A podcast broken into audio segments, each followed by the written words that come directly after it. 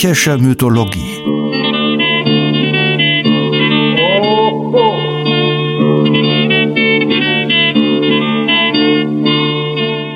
Helgas nützlicher Podcast.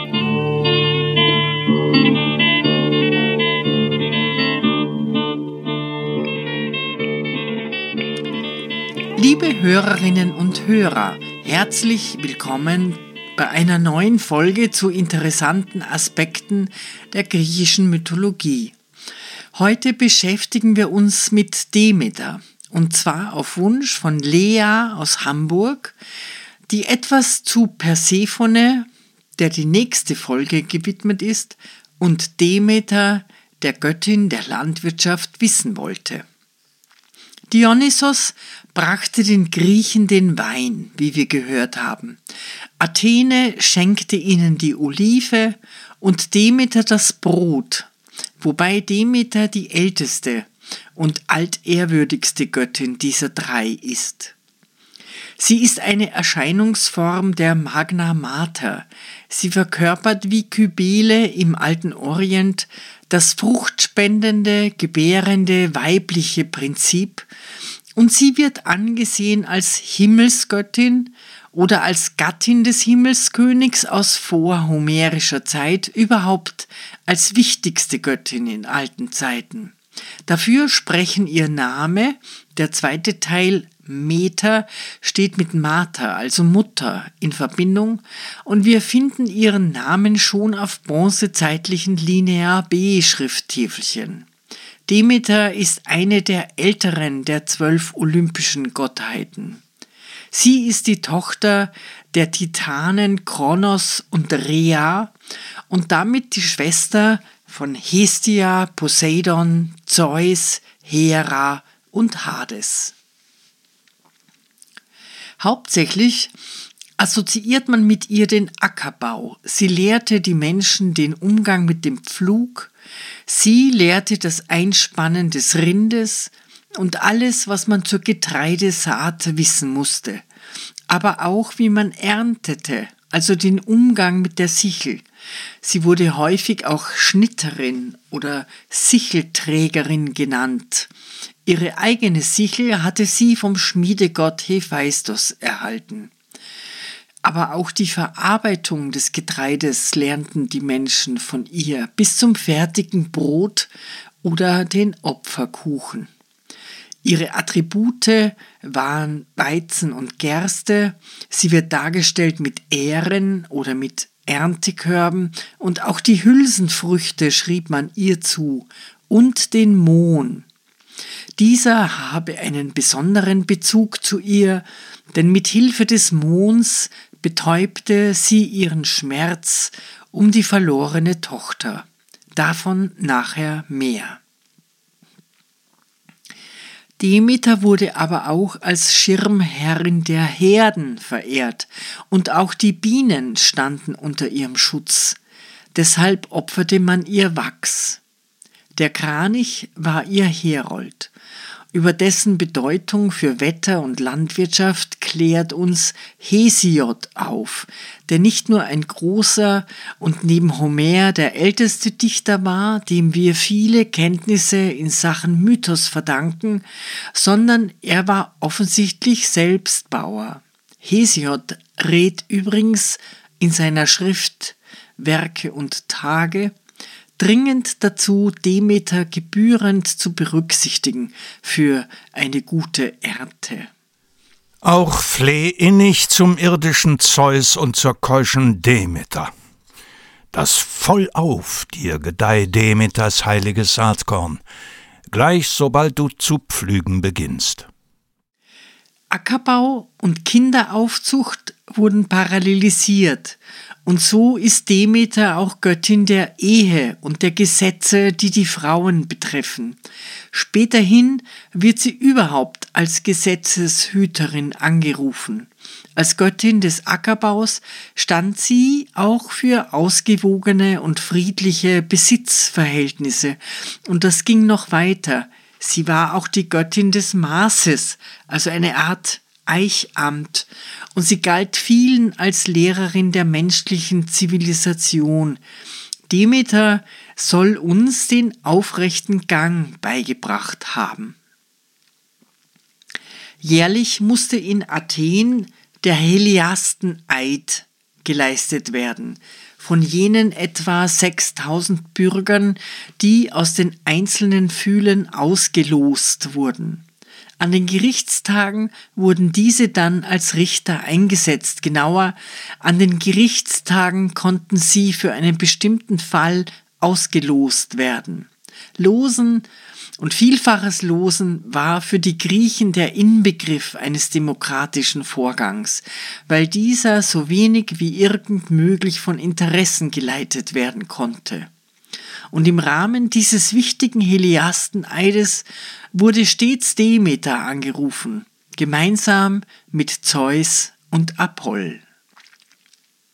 Ähnlich wie Dionysos war sie als Fruchtbarkeitsgöttin die Schutzherrin vieler Feste, die das landwirtschaftliche Jahr begleiteten. Da waren als erstes zu nennen die Eleusinien. Dies waren Mysterien, für die man in zwei Stufen eingeweiht wurde. Es galt als ehrwürdigstes religiöses Fest der Griechen und konnte diesen Status über viele Jahrhunderte behaupten. Und über diese Eleusinien werden wir noch hören. Vor der ersten Aussaat wurden die Proerosien gefeiert.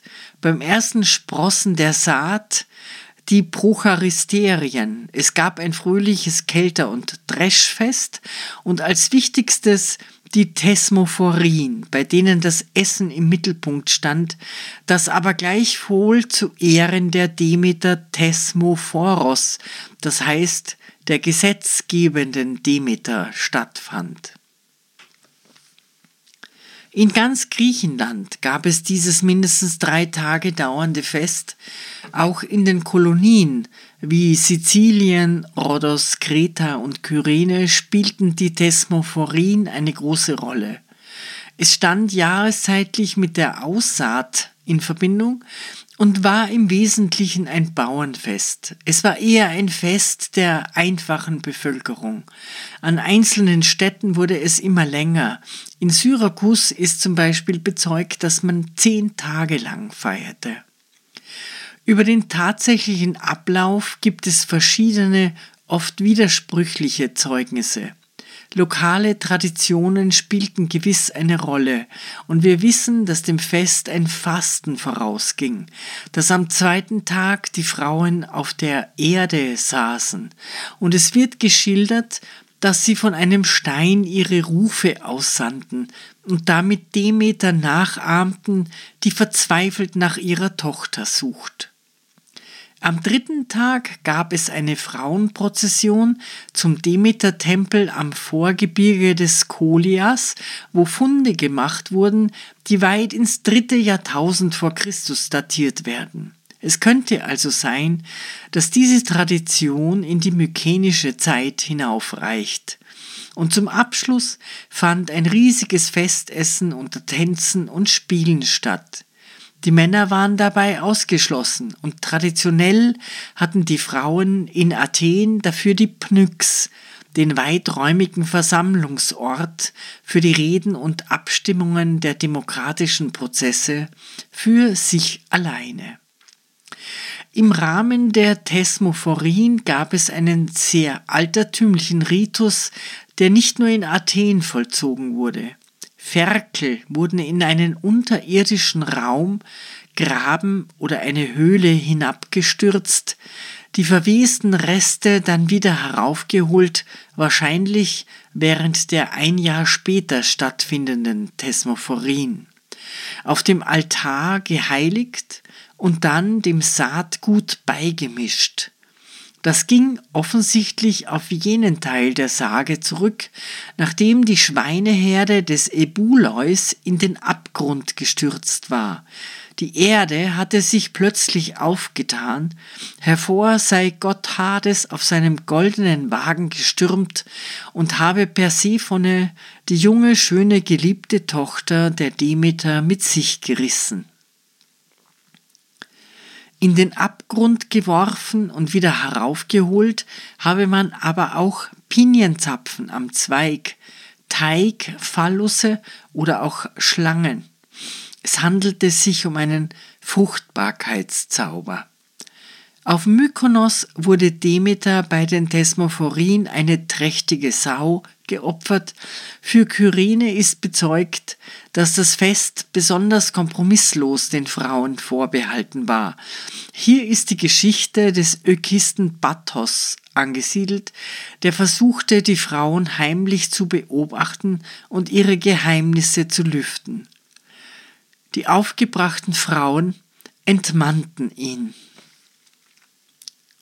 Von Aristophanes ist ein Stück erhalten, in dem er sich über die Frauen im Allgemeinen und über jene, die das Fest der Thesmophorin begehen, im Besonderen lustig macht.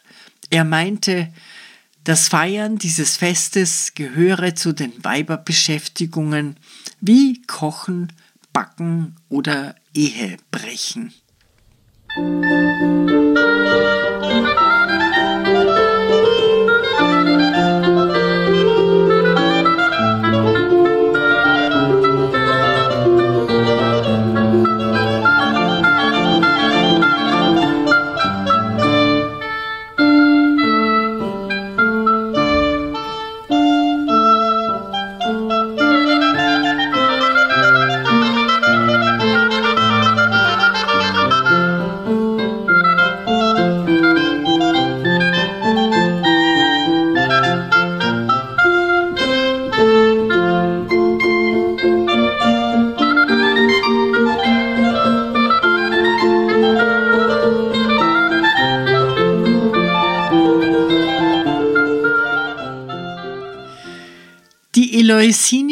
Mysterien waren aber noch wichtiger. Dabei handelte es sich allerdings um ein spirituell geprägtes Ereignis, ein außerordentlich wichtiger Kult im antiken Griechenland. Eleusis lag etwa 30 Kilometer nordöstlich von Athen und beherbergte das bedeutendste Demeter-Heiligtum. Man vermutete dort einen Eingang zur Unterwelt. Pausanias berichtet in seinen Reisebeschreibungen die älteren Griechen hielten nämlich die Feier in Eleusis um so viel höher in Ehren als alles, was sonst zur Frömmigkeit gehört. Im fünften und vierten Jahrhundert vor Christus wurden die eleusinischen Mysterien schnell zum wichtigsten und meistbesuchten Mysterienkult in der griechischen Welt eine Position, die sie während der gesamten Antike behielten. Im Wesentlichen feierten die eleusinischen Mysterien die Wiederkehr der Tochter der Demeter in die Welt der Lebenden. Als Persephone in der Unterwelt weilte, wohin sie Hades brutal und gewalttätig als Braut entführt hatte, hörte Demeter auf, für Fruchtbarkeit zu sorgen. Alles verdorrte, der erste Winter zog ins Land. Ein volles Jahr dauerte dieser Zustand, ehe es Zeus vermochte, ein Wiedersehen von Mutter und Tochter zu arrangieren. Da brach der erste Frühling aus. Es gab die kleinen und die großen Mysterien, und als Einzuweihender hatte man verschiedene Vorbereitungen und Stufen zu durchlaufen. Das Eleusinische Fest, das wie die Thesmophorin jährlich stattfand, hatte einen frei zugänglichen Teil und einen sehr geheimen, der den Einzuweihenden vorbehalten war. Zu verraten, was bei dem geheimen Teil der Mysterien geschah, wurde mit dem Tode bedroht. Man unterschied dreierlei. Die Dromena, Dinge, die dargeboten wurden, die Deiknymena, Dinge, die gezeigt wurden, und die Legomena, Dinge, die erklärt wurden. Unter den Dromena war der Kykeon, ein Getränk aus Gerste und Minze, das möglicherweise mit halluzinogenen Stoffen versetzt war, denn nach dem Genuss dieses Trankes begann die geheimnisvolle Zeremonie in einer Art unterirdischem Theater. Den Höhepunkt stellte das Zeigen oder die Entschleierung heiliger Dinge dar. Es gibt einen Bericht, nachdem das höchste Mysterium, das von den Epopten, also den schon fortgeschrittenen Einzuweihenden, geschaut werden konnte, eine unter feierlichem Schweigen gemähte Ehre war. Das mag vielleicht etwas banal erscheinen, aber wenn die Spannung richtig aufgebaut ist, kann ich mir durchaus vorstellen, dass es eine berührende Wirkung haben konnte, wenn man bereit war. Der Schnitt für den Tod, das zur Erde fallende Korn als Sinnbild für das Leben, was immer da ablief, es hatte seine Wirkung. Demeter, die Erd- und Fruchtbarkeitsgöttin, und ihre Tochter Persephone, die Beherrscherin des Totenreiches, hatten eine erlösende Macht. Aus der ganzen griechischen Welt strömten die Menschen aller Völker, Stände und Bildungsgrade, vom armen Sklaven bis zu Plato und Cicero, und man höre beiderlei Geschlechts nach Eleusis. Die beiden Frauen Demeter und Persephone waren tolerant. Es gab nur zwei Bedingungen, um teilzunehmen. Man musste des Griechischen mächtig sein, was wenig verwundert, sonst verstand man ja nichts bei der heiligen Feier, und es durfte keine schwere Blutschuld auf einem lasten. Freilich kostete es etwas, aber nicht nur, weil die Priester etwas verdienen wollten, sondern auch, weil man verköstigt wurde und es offensichtlich zu Beginn und am Ende ein gemeinsames Festessen gab. 15 Drachmen sind als Preis überliefert und man musste Ferkel einbringen oder bezahlen. Es gab übrigens auch Agone, also Wettstreite auf verschiedenen Gebieten, bei denen man Getreide gewinnen konnte. Möglicherweise sind die Wettkämpfe in Eleusis sogar älter als die von Olympia. Von Aristides werden sie als die ältesten überhaupt bezeichnet. Vermutlich ging es beim Wettstreiten und beim Essen nicht nur heiligmäßig zu. Für jemanden aus Athen war die Teilnahme weniger ein Problem. Von weit her war die Reise natürlich sehr aufwendig. Aber wie bei den Orakeln werden das lange Reisen und ungewohnte Begegnungen, Gespräche und Zeit zum Nachdenken schon alleine etwas bewirkt haben im Sinne von Einkehr und Umkehr. Die, die das Ritual durchlaufen haben, schwärmten davon, wie sie das eleusinische Mysterium verändert und von Angst befreit habe. Vermutlich wurde einem sinnlich vor Augen geführt, dass der Mensch sich in einem ewigen Kreislauf von Werden und Vergehen befindet und das Leben und Tod zusammengehören. Sie bewiesen, was der kluge Aristoteles so formulierte. Die Eingeweihten werden würdig, nicht weil sie etwas Neues lernen oder erkennen, Mathen, sondern weil sie etwas erleiden oder erfahren, Pathen. Plutarch im ersten Jahrhundert nach Christus, ein Aufklärer, nicht eben bekannt für esoterische Schwärmerei, nahm an den Einweihungen teil und meinte, Aufgrund dieser heiligen und treuen Verheißungen, die in den Mysterien gegeben wurden, halten wir es für eine unzweifelhafte Wahrheit, dass unsere Seele unbestechlich und unsterblich ist. Wenn ein Mensch stirbt, ist er wie diejenigen, die in die Mysterien eingeweiht sind. Unser ganzes Leben ist eine Reise auf verschlungenen Wegen ohne Ausgang. Im Augenblick des Verlassens kommen Schrecken, Schaudern, Erstaunen. Dann ein Licht, das dir entgegenkommt, reine Wiesen, die dich empfangen, Lieder und Tänze und heilige Erscheinungen. Wenn es stimmt, was Wissenschaftler sagen, ging das Fest der eleusinischen Mysterien bereits auf die Bronzezeit zurück. Das würde heißen, dass Eleusis seine segensreiche Wirkung zwei volle Jahrtausende entfalten konnte, bis Kaiser Theodosius 392 nach Christus mit seinen Edikten und vier Jahre später die Westgoten unter Alarich mit der Verwüstung der Tempelanlagen, der Herrlichkeit ein trauriges Ende setzten. Auch Cicero, der scharfe Denker im ersten Jahrhundert vor Christus, lobte die Mysterien und schrieb Nichts ist höher als diese Mysterien. Sie haben uns nicht nur gezeigt, wie man freudig lebt, sondern sie haben uns auch gelehrt, wie man mit einer besseren Hoffnung stirbt.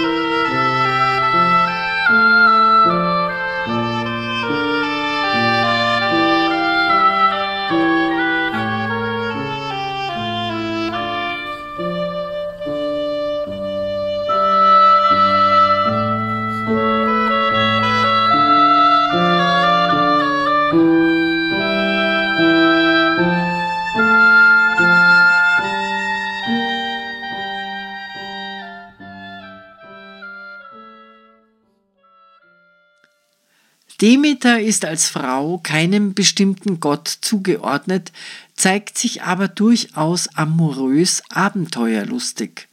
Auf der Hochzeit von Kadmos und Harmonia, bei der die Götter bekanntlich fast alle anwesend waren, verliebt sie sich in den Bruder der Braut. Dieser hieß ja Sion und war eines der zahlreichen Kinder, die Zeus zeugte. Nach Genuss von reichlich Wein schlich man sich von dem Fest davon und traf sich auf einem Feld, das dreimal beackert war, also sehr bereit, die Saat zu empfangen. Homer, immer einer der ältesten Gewährsleute für mythologische Zusammenhänge, 8. Jahrhundert vor Christus, schildert das in der Odyssee. Bei ihm nimmt das Liebesabenteuer ein grausames Ende. Zeus erschlägt seinen Sohn mit dem Blitz, ohne Angabe von Gründen. Als in Jasions Arm die schön gelockte Demeter, ihrem Herzen gehorchend, auf dreimal geackertem Saatfeld seliger Liebe genoss, wie bald erfuhr die Umarmung Zeus und erschlug ihn im Zorne mit seinem flammenden Donner. Auch bei Hesiod wird die Fruchtbarkeit der Ackerfurche betont. Er erzählt aber nicht vom sofortigen Tod des Jasion, sondern er berichtet vom Sohn, der dieser Partybegegnung entsprungen ist, Plutos. Plutos ist nicht zu verwechseln mit Pluto, dem Herrn der Unterwelt. Plutos als Kind der Demeter ist die Fülle, oder der Urheber der Fülle, ursprünglich der Getreidefülle, deshalb der sinnige Zeugungsort. Plutos war ein volkstümlicher, gutmütiger Gott, ein Bauerngott, ein Gott für einfache Leute, die ihn zur Erntezeit rituell in ihre Häuser einluden, damit ein bisschen Fülle Einzug halte in ihre ärmlichen Hütten und Scheunen. Überliefert ist das Irisone-Lied, das Kinder von Haus zu Haus ziehend sangen wobei Irisone ein Zweig von der Olive oder von Lorbeer war, mit Wolle umwickelt, und daran waren Früchte und Kuchen befestigt. Dieser Zweig wurde nach der Segnung an der Haustüre befestigt. Und so sangen die Kinder. Erisone bringt für uns Feigen und reiches Brot, bringt uns Honig in Töpfen und Öl, um den Körper abzureiben, starken Wein in einem Becherglas, damit man sanft ins Bett gehen kann. Dieser Plutos wurde wandernd über Meer und Land gedacht. Sein Zeichen war das Füllhorn. Und dieses schüttete er wahllos über die Menschen aus, denen er begegnete. Deshalb beschrieb man ihn auch manchmal als blind, weil er gab ohne Ansehen der Person, so wie das Getreide einfach wächst und sich wahllos darbietet. Sie, Demeter, erzeugte die heilige Göttin den Plutos, als sie verlangende Liebe zum Helden Jasion fühlte, dort in Kretas Gefild auf dreimal tragender Brache, ihn, der über das Land und des Meeres gebreiteten Rücken fördernd wallt. Wer diesen dann trifft und empfängt in die Hände, den weiß reich er zu machen und schenkt ihm blühenden Wohlstand. Ein weit innigeres Verhältnis als zu Plutos, der über Land und Meer wallte, hatte Demeter zu ihrer Tochter. Mit ihrem Bruder Zeus zeugt sie Persephone, den Liebling ihres Herzens. Sie lässt sie beschützt aufwachsen, aber sie vermag nichts gegen das Komplott der beiden Brüder. Hades verliebt sich in Persephone und Zeus gibt ihm grünes Licht zur Entführung. Die alte Gaia, also die Großmutter, lässt eine besonders schöne Narzisse wachsen, die das Mädchen in ihren Bann zieht, und so hat der aus der Erde herauf heranrasende Hades leichtes Spiel. Er reißt sie auf sein Gefährt und braust mit ihr in die finstere Unterwelt. Weit von der Mutter, der goldenen, segensreichen Demeter, spielte das Kind mit Okeanos langgeschleierten Töchtern. Blumen pflückend auf grünender Au, Kokos und Veilchen, Hyazinthen und Rosen und auch den farbigen Kelch des Narzissos. Gaia ließ ihn gerade jetzt erblühen zum Betrug an dem Mädchen. Es staunte und streckte die Hände, das Wunder zu pflücken. Siehe, da erbebte und erklaffte die Erd, und aus dem Schlunde herauf fuhr Hades im Wagen, bespannt mit unsterblichen Rossen, riß das schreiende Mädchen hinfort auf den goldenen Wagen.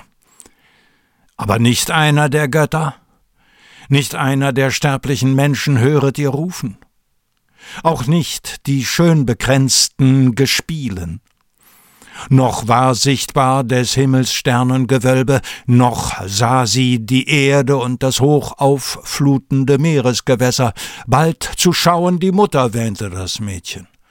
Und so hielt noch Hoffnung empor das Herz, voll jammernder Klage. Endlich hört es von fern die Mutter. Schneidender Schmerz durchfuhr ihr die Seele. Sie riss mit den Händen weg vom ambrosischen Haar sich den feinen, glänzenden Schleier, hüllte die Schultern sich ein in schwarze Trauergewande. Rasch dann irrte sie hin wie ein Vogel durch Land und Gewässer, suchend ihr Kind. Doch keiner der sterblichen Menschen auf Erden wusste zu geben Bescheid der Fragenden. Keiner der Götter. Also wandelte neun Tag auf Erden die Göttin, rechts sich wendend und links, in der Hand hell leuchtende Fackeln. Es folgt nun eine bildmächtige Schilderung einer großen Such- oder Liebeswanderung, wie sie uns aus Märchen geläufig ist. In Die sieben Raben sucht eine Schwester ihre sieben Brüder. Joringel begibt sich aus Liebe zu Jorinde auf die Suche nach der Zauberblume. Andersens Gerda sucht Kai, bis sie zur Schneekönigin kommt. Psyche leidet furchtbar, bis sie ihren Amor nach gefährlichsten Wegen wieder in die Arme schließen kann. Und aus dem arabischen Raum kennen wir die immer wieder umgeformte Geschichte der großen Liebenden Laila und Majnun, die allerdings ohne Erlösung endet. Letztlich ist die Suchwanderung aber auch das zentrale Motiv im Parsifal von Eschenbach, im Gilgamesch-Epos oder Homers Odyssee. Demeters Suche ist zunächst erfolglos, bis sie sich an Helios wendet. Die Sonne sieht ja schließlich alles. Und richtig, Helios klärt sie auf, dass Persephones Vater, Zeus selbst, sie dem Hades zur Frau gegeben hat.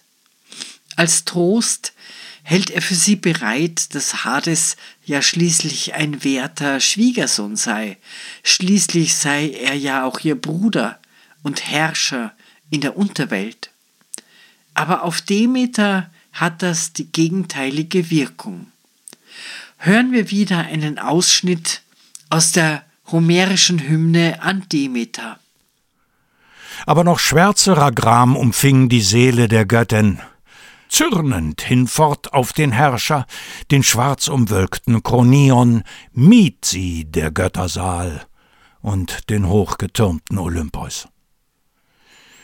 Also kam sie auch hin zum Palaste des mutigen Keleus, der in Eleusis herrscht, der Stadt voll lieblicher Düfte. Also saß sie, das Herz sich im Busen verzehrend, am Wege neben dem Brunnen, wo das Wasser sich holten die Bürger, kühl beschattet vom Grün des hoch sich wölbenden Ölbaums. Allda sahen sie die Töchter des Königs, kommend Wasser zu holen in blanken, ehernen Eimern, schön im Reize der Jugend. Und sie traten heran und sprachen die fliegenden Worte Mütterchen, sage, wer bist du? Von welchen Menschen der Vorwelt? Warum so weit von der Stadt? Und gehst du nicht hin zu den Häusern, wo der Frauen so viele doch wohnen in schönen Gemächern, die dich bewirteten wohl mit freundlichen Worten und Werken? Demeter denkt sich nun eine Räuberpistole aus, so ähnlich wie es Odysseus immer tut. Sie faselt etwas von weit her und Entführung und wie es ihr gelungen sei zu fliehen und bietet sich schließlich als Dienerin an. Es entbehrt nicht einer wenig subtilen Ironie, wenn eines der Mädchen der unkenntlichen Göttin erwidert Mutter. Der Göttergeschick muss tragen der Sterblichen jeder, drück es auch noch so hart. Denn mächtiger sind ja die Götter. Eleusis wird als gastfreundliche Stadt und wohlbestellt beschrieben. Besonders lebendig wird später auch die Familie des Keleus geschildert. Der mächtige Vaterkönig, mehr oder weniger abwesend, die würdige Mutter, die das ganze Hauswesen schupft, die vier Töchter im Backfischalter, die klugen Dienerinnen, die mit der Herrschaft vertraut agieren, und der kleine spätgeborene Liebling. Das erinnert sehr an Homer, bei dem alles seinen Platz hat, aber auch die größten Katastrophen leicht passieren können. Wir wissen ja nicht, von wem die sogenannten homerischen Hymnen stammen. Wahrscheinlich wurden ganz verschiedene Dichtungen unterschiedlichen Alters nachträglich zusammengefasst. Wahrscheinlich sind sie zwischen dem siebten und fünften Jahrhundert vor Christus entstanden und gehören damit zu den ältesten der erhaltenen Dichtungen der griechischen Antike. Aber zurück zur Göttin Demeter, die als Greisin verwandelt traurig am Brunnen außerhalb von Eleusis sitzt. Die verständigen Mädchen zählen alle Häuser auf, die sie für geeignet halten, Demeter eine Dienststelle anzubieten. Will dir wohl nennen die Männer, die hier vor andern geehrt sind, weit vorragen im Volk und der hoch ummauerten Stadt hier walten durch weisen Rat und des Rechtes heilige Pflege. Siehe das Haus des klugen Triptolemos, dort Diokles, hier Polyxenos, auch des unbescholtenen Eumolpos. Da wohnt Dorikos und hier wohnt unser erhabener Vater. Und in allen Häusern wirken verständige Frauen. Willst du nun warten da hier, so laufen wir hin zu der Mutter. Spät im Alter ist ihr im Gemach ein Sohn noch geworden, lang erfleht von den Göttern, ein gar anmutiges Kindlein. Würdest du diesen erziehen bis zur Fülle der blühenden Jugend? Sprach es, und lächelnd nickte die Göttin. Da füllten mit Wasser jene die blinkenden Eimer. Und gleich kommen die Mädchen wieder zurück, schön geschildert der jugendliche Eifer, wie überhaupt dieser Hymnus geschickt Jugend und Alter gegenüberstellt, Tod und Unsterblichkeit thematisiert und so das grundsätzliche Thema der Göttin Demeter auf den Punkt bringt, werden und vergehen. Froh und geschwind wie junge Hirsche im Frühling üppig im Grase genährt hinspringen über die Matten, also sprangen die Mädchen daher in dem staubigen Fahrweg, hebend das wallende Kleid mit der Hand. Es flogen die Locken golden wie Safranblüte zurück um die glänzenden Schultern.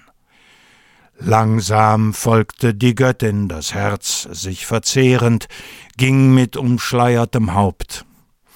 Es schlugen des schwarzen Gewandes hängende Falten zurück um die zarten Füße der Göttin. Die Mädchen bringen die Göttin tatsächlich als Dienerin und Amme des kleinen Bruders in ihr Haus. Mutter Methanira ist sehr angetan, spürt sie doch den Adel der göttlichen Wärterin. Den geheimen Kummer dieser aber vermag nur Jambe, die unbekümmerte Dienerkollegin, etwas zu mildern. Schweigend stand sie und niederwerfend die göttlichen Augen, keinen beachtend mit Worten oder mit einer Gebärde, traurig in sich gekehrt und nahm nicht Essen noch Trinken, saß in einem dahin, um die zarte Tochter sich härmend. Aber nicht sie gewähren ließ die launige Jambe, mancherlei Scherze beginnend und neckend die heilige Göttin, nicht so düster zu sein und fröhlichen Mutes zu lachen. Auch nachher noch gefiel der Göttin das frohe Gemüt dieser Jambe. Da erheiterte sich allmählich ihr trauriges Auge. Jetzo reichte den Becher des lieblichen Weins Matanira. Aber sie nahm ihn nicht an. Nicht dürfe sie, sagte die Göttin, trinken des funkelnden Weins, nur Mehlschleim bat sie zum Trank sich, angerühret mit Wasser und kleingeriebener Würze. Demeter verspricht, auf den Kleinen Acht zu haben. Sie könne ihn beschützen, denn ihr seien vielerlei Zaubermittel und Gegenzauber bekannt. Also erzog nun jene den Sohn des mutigen Keleus, hegend ihn in dem Gemach und er wuchs wie ein göttliches Kind auf. Aber nicht aß er Brot, nicht sog er die Brust, denn Demeter wusch mit Ambrosia ihn, stets ihn tragend im Busengewande. Aber zur Nachtzeit nahm sie das Kind und steckte es ins Feuer, wohl es verhehlend den Eltern, doch diesen war es ein Wunder, wie so blühend der Sohn wuchs. Es kommt, wie es kommen musste. Eines Nachts erspäht Methanira das nächtliche Treiben der Göttin, entreißt das Kind entsetzt dem Feuer und ruft um Hilfe vor der Fremden. Doch Demeter ergrimmt das Herz im Leib. Unglückselige Menschen, ach, immer in törichtem Wahne, nimmer erkennend das Glück und nimmer das kommende Unglück. Du nun wieder durch Unsinn verscherzest die Gabe unverwelklich in ewig blühender Jugend, unsterblich hätte ich geschaffen dein Kind. Doch nun kann er nicht entrinnen dem Tod. Und sie gibt sich zu erkennen und verlangt einen Tempelbau. Sie selbst werde die Anleitung zu Orgien und Mysterien geben. Sacht entsank ihr das Alter, und Anmut umhauchte die Glieder. Selige Wohlgerüche entflossen dem duftgen Gewande, sanft erhellt war der hohe Palast, wie von Blitzen durchleuchtet. Also wandelt hinaus die Göttin, doch jener entschwanden Sinn und Kräfte vor Angst, und sprachlos lag sie.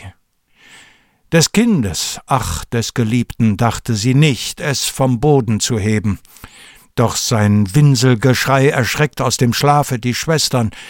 Heftig sprangen sie auf von den schön gespreiteten Betten. Diese ergriff das Kind und herzte es am Busen, doch jene suchte nach Feuer. Es lief mit den nackten Füßen die andere, eilig daher in das schöne Gemach, um der Mutter zu helfen.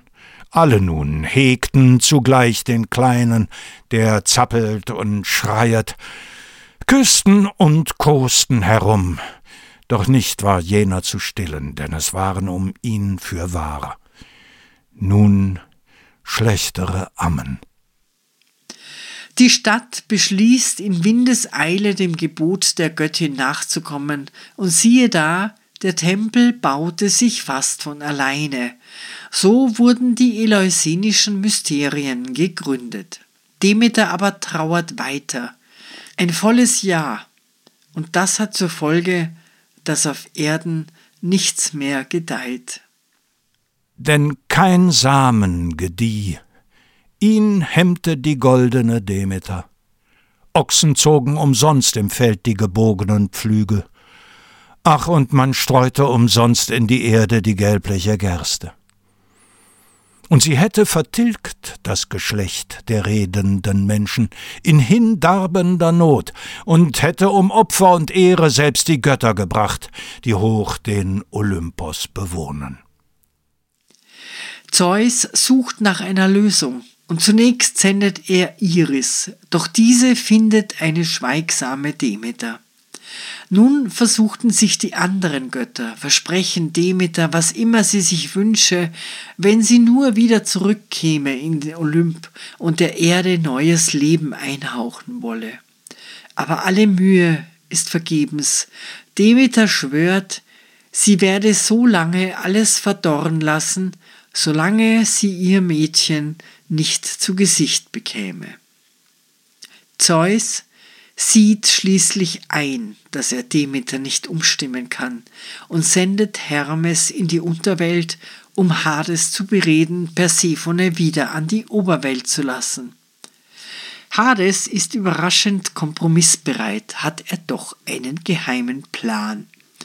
Er gibt Persephone, die außer sich ist vor Freude, dass sie wieder zur Mutter darf, heimlich vom Granatapfel zu essen, und das wird sie binden, Sie muss wieder zu ihm zurück. Aber zunächst herrscht eitel Wonne zwischen Mutter und Tochter. Jene den ganzen Tag in der Herzen süßem Vereine saßen und lindeten sich des Gemütes bittere Empörung, sanft umeinander geschlungen. Es schwand der traurige Kummer, seliges Wonnegefühl ergoss sich in wechselnde Wallung. Persephone erzählt der Mutter haarklein von den Schrecken der Entführung, und Demeter erleichtert sich ebenfalls das Herz. Schließlich aber muss sie die Tochter fragen. Kind, du hast doch wohl nicht in des Hades dunkler Behausung Speise genommen? Doch sag es heraus, denn ist es nicht also Siehe, so kehrest du heim zu den luftigen Höhen des Olympos, magst dort bleiben bei mir und dem donnergebietenden Vater. Aber hast du gespeiset? Nun wohl, so musst du dort unten wohnen ein Drittel des Jahres, in der Erde, dunklem Geklüfte. doch zwei Drittel verbleibst du bei mir und den anderen Göttern. Wir wissen es schon. Hades hat Persephone gezwungen, einen Granatapfelkern zu schlucken, und so, wie Demeter ahnt, wird es nun sein. Persephone wird jedes Jahr vier Monate bei Hades sein, und da wird Winter herrschen auf Erden. Kommt sie aber wieder in die Oberwelt zu ihrer Mutter, wird alles keimen, erblühen und reifen.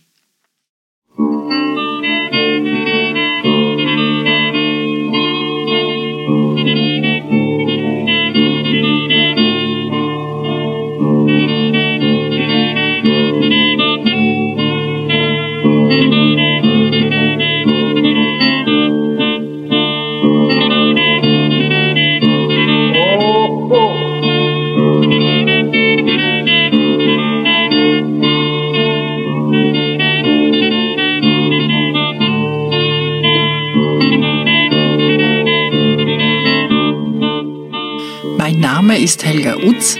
Ich unterrichte in Wien an der Universität für angewandte Kunst und ich bin von Haus aus Musiktheaterdramaturgin. Meine Studien im Bereich der Mythologie und das Interesse daran rühren sicherlich von der Oper her. Jedes Mal, wenn man über einen Stoff oder eine Konstellation am Theater erforscht, stößt man auf die Antike. Deshalb möchte ich auch die griechische Mythologie nicht unbedingt isoliert betrachten, sondern immer wieder Beispiele bringen, die Gedanken oder Formen fortführen und mein Wunsch ist dazu beizutragen, dass man reicher wird, indem man lernt, Verbindungen herzustellen. Die Musik stammt von Kostas Bezos, geboren 1905 in einem kleinen Dorf in der Nähe von Korinth einem politischen Journalisten, Cartoonisten und begnadeten Musiker. Bezos starb 1943 unter der deutschen Besatzung an Tuberkulose. Die Aufnahme von Kostas Bezos und seiner Gruppe entstand 1930 für Schellack in Athen. Ich bedanke mich bei Art Feder in Darmstadt, der die Texte so schön einspricht und bei Patrick Bischei und Michael Erhardt, die ihn aufnehmen, sowie bei Jörg Behrens in Hamburg, der unseren Podcast daraus herstellt. Ich freue mich, wenn ihr unseren Podcast abonniert und weiterempfehlt und wir uns bald wieder hören. Eure Helga Utz.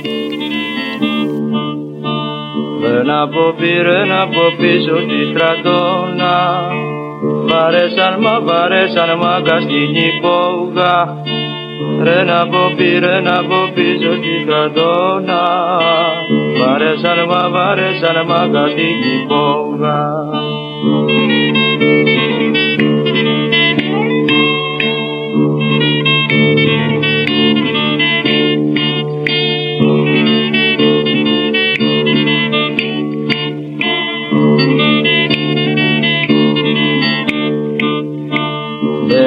Ένας μπαμπένι, ένας μπάτσος με το κουπιό. Και ρίχνει μου και ρίχνει μου σμούλα στο ρούχο. Μπαίνει ένας μπαμπένι, ένας μπάτσος με το κουπιό. Και ρίχνει μου και ρίχνει μου σμούλα στο ρούχο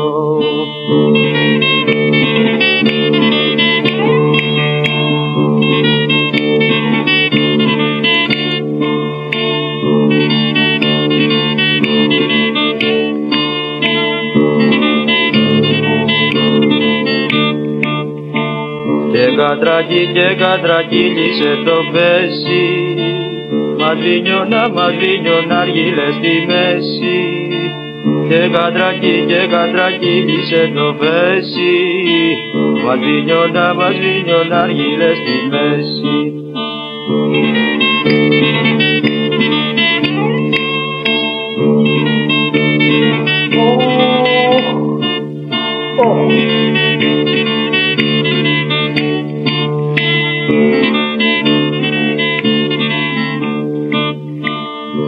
νανά και τον ανάβει Κυριακούλα.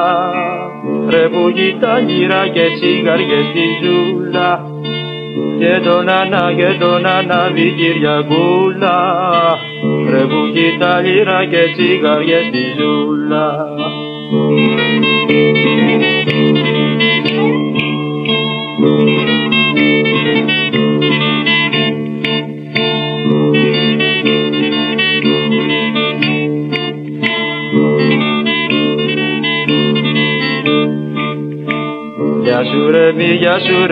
πίσω τραβοκάνει Πούσε μας του, πούσε μας κούρι αυτό του τουμάνι Γεια σου ρε μη, γεια σου ρε μη το στραβοκάνι Πούσε μας του ρε, πούσε μας κούρι απ' το τουμάνι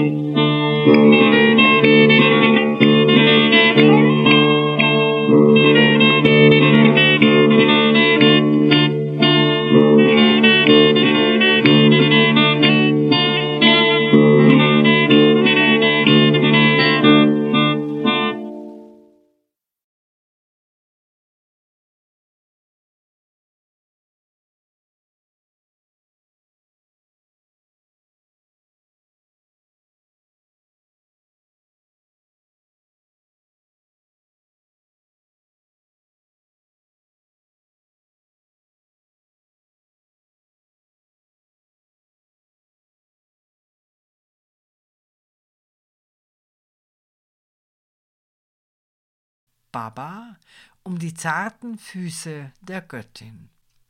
Musik. Ja, ich wiederhole nochmal von oben, weil Art wird ja Sion betonen, also betone ich auch so